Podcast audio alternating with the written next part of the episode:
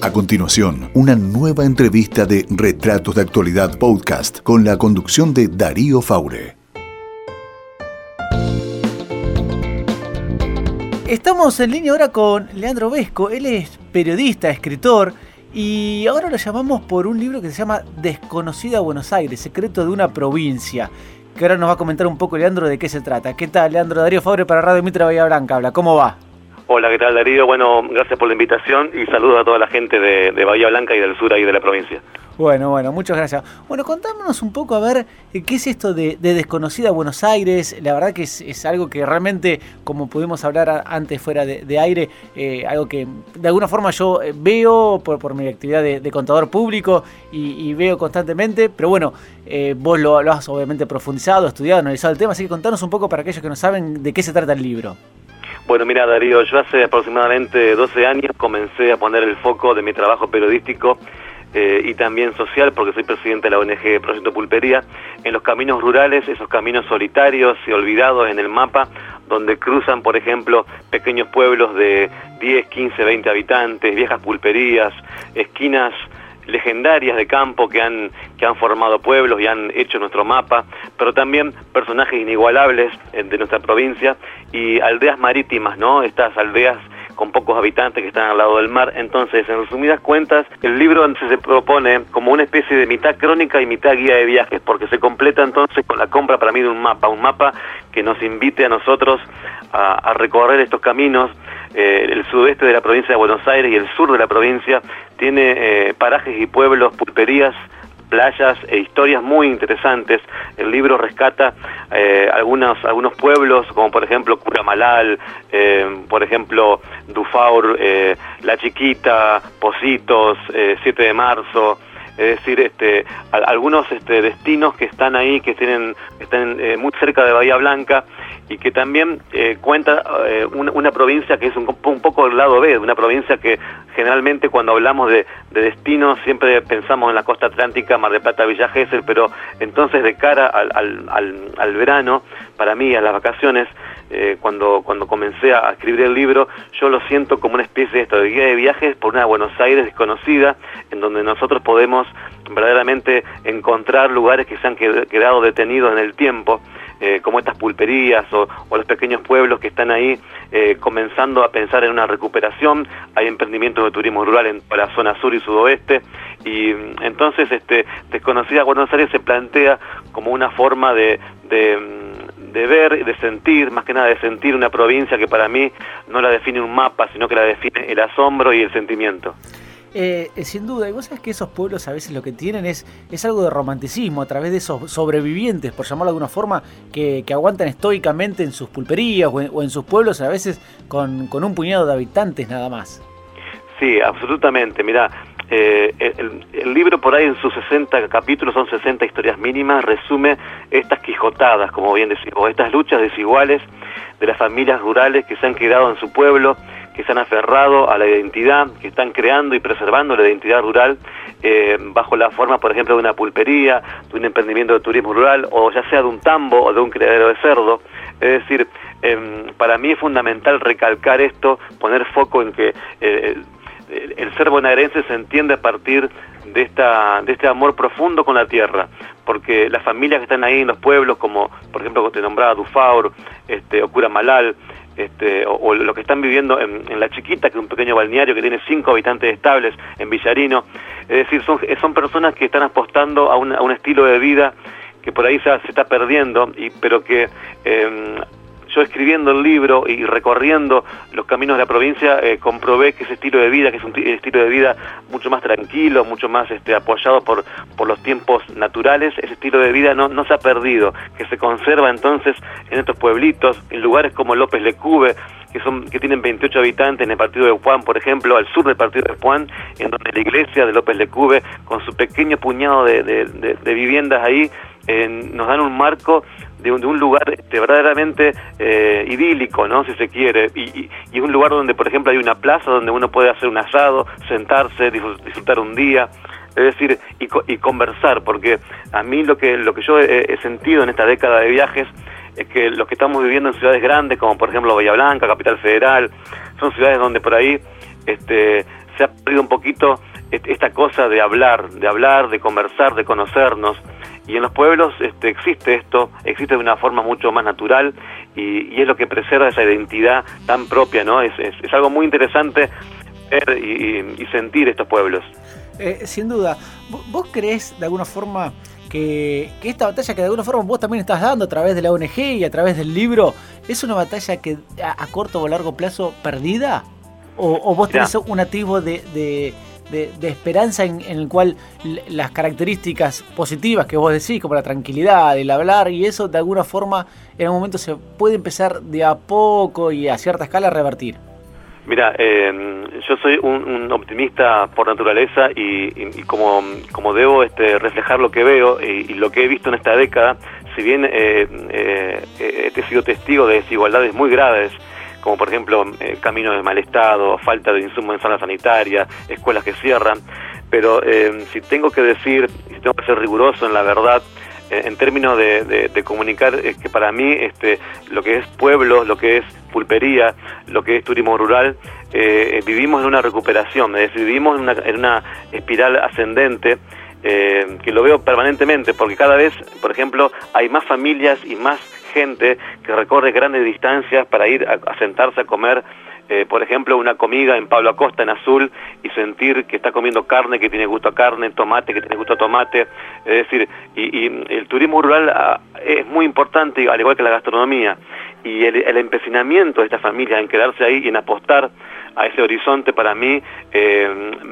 nos vale una, una, una, conclusión que es bastante positiva. Eh, la lucha si bien es desigual, es una lucha que se está, dando y que está siendo acompañada, como te digo, por gente cada vez más, en más cantidad, que va a visitar los pueblitos, que va a visitar este, a, estos emprendimientos rurales y que va a conocer este estilo de vida. Yo soy muy optimista, creo que estamos bien, a pesar del marco este, del país, este, dentro de estos pueblos, dentro de estas realidades, se vive, eh, valga la redundancia, otra realidad y otro tiempo. Y la verdad que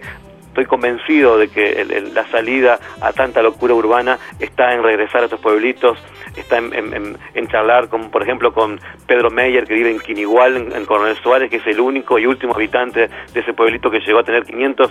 pobladores y hoy está Pedro ahí atendiendo su pulpería como único testigo de ese abandono y vacío, pero él todas las tardes abre su pulpería y se llena la pulpería. Entonces eso es, un símbolo que tenemos que ver como de optimismo. Qué bueno que vos decís dos cosas. Dijiste que realmente me, me, llamaron la atención. Una es, se llena la pulpería, me encantó, ¿sí? Y otro es, de 500 habitantes pasó a uno. Sí, eh, quien igual es, es, el, es, el, arquetipo de cómo han quedado eh, perdidos y abandonados los pueblos eh, primero por el cierre de los ramales ferroviarios, después por la tecnificación del mundo agropecuario y también por la mala planificación vial de la provincia de Buenos Aires. esto es un tema para mí muy importante porque nunca se respetó la traza de los caminos rurales, que eran caminos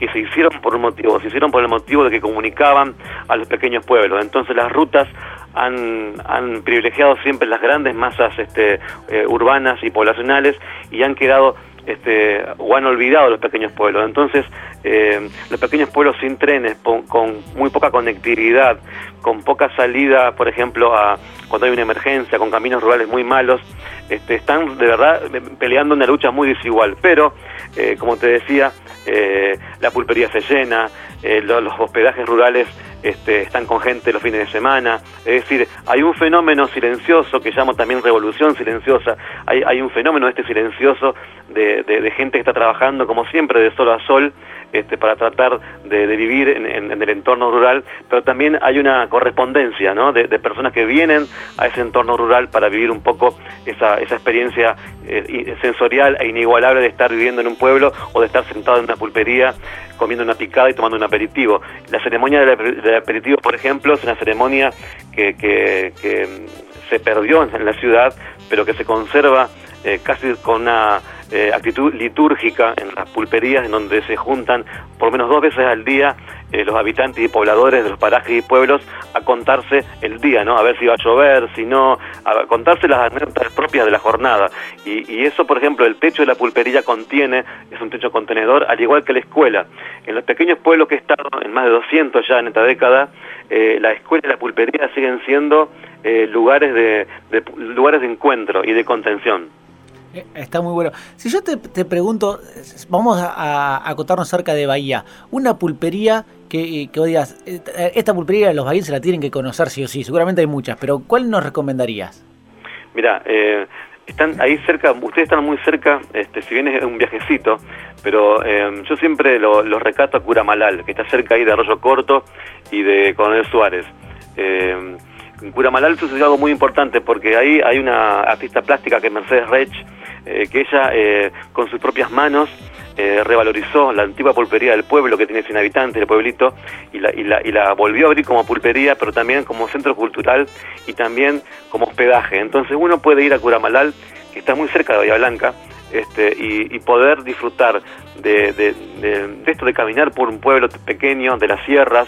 y también poder disfrutar, por ejemplo, de un espectáculo folclórico o de alguna actividad cultural bajo la forma de una obra plástica, una presentación de un libro, es decir, y, hospedándote en, un, en una casa que está pegadita nomás a la pulpería, en donde podés despertarte con el ruido, con el ruido, ese ruido de la naturaleza eh, particular, que es el canto de las aves, el silencio habitado por por este por, por las vacas, por los caballos que andan dando vuelta y, y, la verdad que la pulpería de Cura Malal para mí eh, reúne reúne este características que le hacen la verdad una experiencia muy importante. También en Dufaur, muy cerquita también por la ruta 33 pasando Torquín, está La Moderna, que es un viejo almacén que hace poco más de medio año se recuperó y que uno puede ahí probar los quesos que hacen en el tambo del arroyo, en el balcón del arroyo, perdón, que es un tambo que está al ladito del, del Sauce Grande. Y este, entonces, para mí Dufaur y Curamalal son lugares este, para conocer. Está muy bien, de hecho, Dufar, eh, paso seguido, porque cuando voy a Pigüé por, por, mi actividad, paso seguido, y por ahí, eso es lo que pasa también, ¿no? De que uno por ahí eh, lo, los ignora, pasa de largo, ve el cartel, en algunos casos un poco más grande, en otros casos casi desapercibido, pero por ahí hay eh, lugares e historias increíbles en, en digo Dufar porque los vallenses está relativamente cerca, como vos dijiste, claro, ¿no? sí. Y Dufar, por ejemplo, eh, tiene un, ahora para el verano, tiene un, yo, para mí es el club más lindo de la provincia de Buenos Aires porque tiene una pileta que es gratuita y, que vos podés meterte a la pileta mirando las sierras. Eso podría costarte una cantidad muy grande de plata si vas a cierrar la ventana, pero en Dufar es gratis y también a muy bajo costo podés ir, a la, como te decía, al almacén de ramos generales, la moderna, que se ha convertido también en comedor rural y poder comerte algo típico. Ahí en la zona está el, balcón del arroyo, el tambo, el criadero de cerro el 17, es decir, son comidas típicas nuestras que no hacen mal, que además de la parte nutritiva afecta y bien afecta a, la, a, lo sensorial, nos hace recordar a, a, sabores que por ahí hemos perdido. Para mí esa es como la experiencia completa del viaje, ¿no? Dufar sí es un caso muy particular porque uno pasa por la ruta 33 todo el tiempo y, está bueno que nosotros podamos comunicar a los oyentes que detenerse en el pueblito, ahora que vienen las vacaciones o que estamos ya casi en el verano, eh, detenerse en el pueblito está bueno porque con muy poco dinero eh, podemos disfrutar todo un día, y este y estar este en contacto con la naturaleza donde nuestros hijos pueden disfrutar y correr sin estar preocupados por el tráfico o por, o por alguna otra inseguridad y este y también podemos comer cosas saludables y ricas. Sin duda sin duda. Y dónde comiste el mejor asado el mejor asado lo comí en Gascón en el partido Adolfo Alsina. Eh, asadores de primera y ahí y este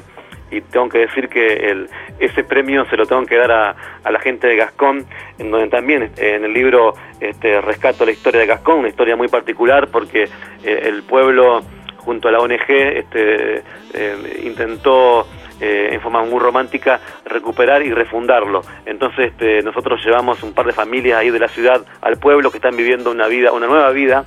y, y, la verdad que le dio un, un, ímpetu especial y extra al pueblo y hoy Gascón eh, lejos de, de, por ahí de desaparecer en el mapa está viviendo una época eh, linda una época en donde el pueblo tiene movimiento a pesar digamos de la, de la ausencia de apoyo estatal el municipio siempre ignora estas, este, estos desarrollos es una pena eso pero este pero lo bueno es que estos pobladores fuera de la política han podido este, armar una historia muy interesante de recuperación. En el libro la cuento y el asado sí, el, el gascón.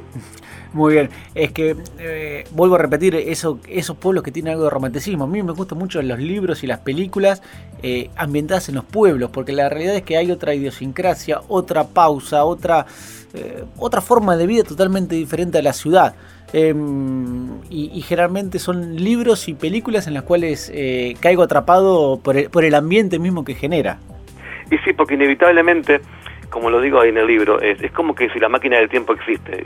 Y, uno al, traspasar el umbral de una pulpería y sentarse en una pulpería o ya al entrar a, un pueblo, ya viendo la estación de tren, ya viendo este, a, una carnicería, la plaza, eh, hay otro tiempo que, no se computa con, con, el lo temporario ¿no? de la ciudad, sino que tiene otro tiempo en donde todavía, por ejemplo, la televisión e internet no han todavía avanzado tanto y parece parece hasta una, una un esnovismo hablar así, pero en los pueblos todavía, lo repito, eh, los tratos se hacen de palabra, con, este, con un abrazo, este, con, estrechar los brazos. Y, entonces, digamos, el, tiempo este de sentarte y, no tener, por ejemplo, un mozo, eh, si estás en una pulpería, que te ahogue, sino que realmente vos tengas tu tiempo para decidir qué vas a hacer, si vas a comer algo o no. Pero eh, eh, la pulpería uno se puede sentar sin consumir nada. A eso es lo que voy, digamos que es, una, es, una, es un lugar donde el tiempo de verdad pasa de otra forma. Y si uno, por ejemplo, decide hospedarse en un pueblito como Cura o Dufar, como te decía, eh, al despertarse sentís ese, ese canto de las aves, ya te despertás de otra forma, no estás apurado. Entonces claro que es romántico todo eso, porque y, los olores son diferentes, los colores son diferentes, y mucha gente cuando recorre estos pueblos y, después me, me da la devolución a ver cómo se han sentido, me cuenta algo que también yo lo he sentido, que el contenido de los sueños cambia. Y esto también es muy bueno decirlo, porque uno empieza a soñar otras cosas, otros contenidos, mucho más ricos que los contenidos por ahí apremiados de los sueños con pagar una factura o, siempre este, pensando en, otras cosas y la psiquis después a la noche se, tiene como consecuencia sueños por ahí este, que no son eh, buenos, pero en los pueblos hasta uno sueña mejor. Mirá qué bueno eso que acaba de decir, digamos, hasta, hasta los sueños de uno va cambiando. Sí. Eh, es increíble, es increíble. Eh, y, como para ir terminando, Leandro, y no, y no robarte más tiempo, quiero que me cuentes alguna historia de esos pobladores que, siguen todavía en los pueblos y que han perdurado, eh, como dije, históricamente al frente de las pulperías o, de su lugar. Bueno, mira, eh, a mí me toca, me, han tocado ver ya más de 50 pulperías, y, yo ahora me quedo en esta época, eh, en este libro, me quedo con un capítulo que para mí fue muy revelador hacerlo, que son las aldeas marítimas. Son pequeños pueblitos que están al lado del mar, que tienen 15, 20 habitantes. Y, voy a rescatar dos historias, porque una, por ejemplo, como te decía, el balneario La Chiquita en Villarino, que tiene la particularidad de que es, un pueblo que está en formación, es decir, que vos, eh, si vas a visitar el balneario, que tiene muy pocos habitantes, incluso en temporada alta, eh, vas a ver que están construyendo las casas todavía, que todavía eh, está como ese sentido de pionero, ¿no? De, las familias que están apostando a que dentro de, quizás dentro de 10 años sea un pueblito eso. Entonces, participar de, esa aventura pionera ya es una, una experiencia inigualable. Y después también poder, incluso en temporada alta, y lo recalco, incluso en temporada alta, poder estar en una playa en donde puedes ver el atardecer y el amanecer en el mismo día y, sentirte dueño de ese mar argentino, sentirte dueño de, esa porción de, playa que es realmente eh, muy muy importante, muy muy imponente. Y otra Espositos, en el partido de Patagones, es una playa que vive de las ostras, ahí se cosechan ostras, se cultivan ostras, y, tanto es así que ha formado una, una arena calcárea blanca y el mar por efecto de, la cantidad grande de ostras, tiene un color verde turquesa. Entonces, al parecer uno podría estar en Cartagena de Indias o en Santa Marta, en Colombia, pero no, está en la Patagonia bonaerense, está en un pueblito que tiene 30 habitantes y con hospedaje inclusive. Entonces uno, vos pensás que este, uno puede pensar que eh, en el destino de las vacaciones ahora eh, irse a otro lugar, pero Posito es la chiquita, a mí me gustó mucho eso porque en Posito, por ejemplo, con estos 30 habitantes, la gente, eh, como en cualquier lugar del país, come una picada de, chorizo seco y, queso, bueno, allá comen ostras. Entonces, este y eso es particular y, es otro sabor y la gente de verdad vive pendiente del mar. A mí me repetían los pobladores ahí que el mar habla a través de los colores y de las olas. Y ellos están pendientes todo el tiempo del mar, ¿no? Que lo respetan muchísimo porque tienen ahí la, la Virgen de Estela Maris, que es la Virgen de, los navegantes. Antes de salir a pescar, ellos se, se, encomiendan ahí a la Virgen. Y, la verdad que esto, participar de, esa comunidad tan pequeña y, que también puede ser nuestro ese mar argentino inigualable, tan transparente y con ese color tan particular. Yo rescato esa historia de, de las playas este, que están este, al lado del mar, que son pueblos que están formándose. Está muy bueno. Em, Leandro, eh, aquellos que quieren interiorizarse más sobre el proyecto Pulpería, la ONG, ¿cómo pueden hacerlo? Bueno, tenemos una página en Facebook que es Proyecto Pulpería. Eh, ahí eh, estamos este, abocados este, siempre a las tareas de los pueblos. Ahora, en este último tiempo, también este, en la difusión de este libro, porque este libro también se, se, hizo a través de viajes con la ONG, no solamente trabajando para la Nación, que es donde yo escribo, sino este, también viajes con la ONG. Así que también es una muestra de, del trabajo nuestro que hemos hecho en, en, más de una década. Y el libro, bueno, lo pueden encontrar ahí en, Bahía Blanca, está ya en, las librerías de Bahía Blanca y, y bueno, espero que lo disfruten disfruten. Este, es un libro que, como digo, este, el sur y el sudoeste tiene un encanto especial y, también este, en, pocas horas uno puede estar este, en pueblitos muy chiquititos y este, si uno consume, por ejemplo, esto yo siempre lo recalco, si uno consume algo en una pulpería y, o si va a hospedarse a un pueblo, eh, es realmente muy importante para ese pueblo que, que, se llene la pulpería o que, o que, que alquilemos por, un fin de semana una cabaña, porque eso es la verdad el desarrollo económico real y claro. Para el pueblo eso es muy importante, no solamente en la parte económica, sino también en la parte anímica, porque el poblador de, una localidad como esta, como Dufour, por ejemplo, eh, se siente bien al saber que su pueblo es visitado. Así que como sentido y como conclusión para mí del libro es, es, viajar por los caminos rurales, conocer pueblos y apostar al silencio y a la soledad y también a un sentimiento que para mí es muy particular, que es el, de perderse, porque también es muy importante perderse en un camino rural, porque interviene después la intuición nuestra eh, y la verdad que eh, sentirse perdido eh, también es una experiencia propia de un viaje inolvidable. Leandro, un placer hablar con vos, así que te agradezco muchísimo. Muchas gracias y bueno, saludo para toda la gente de Bahía Blanca que tienen un lugar, este, un territorio y una tierra hermosa. Saludos. Gracias, un abrazo.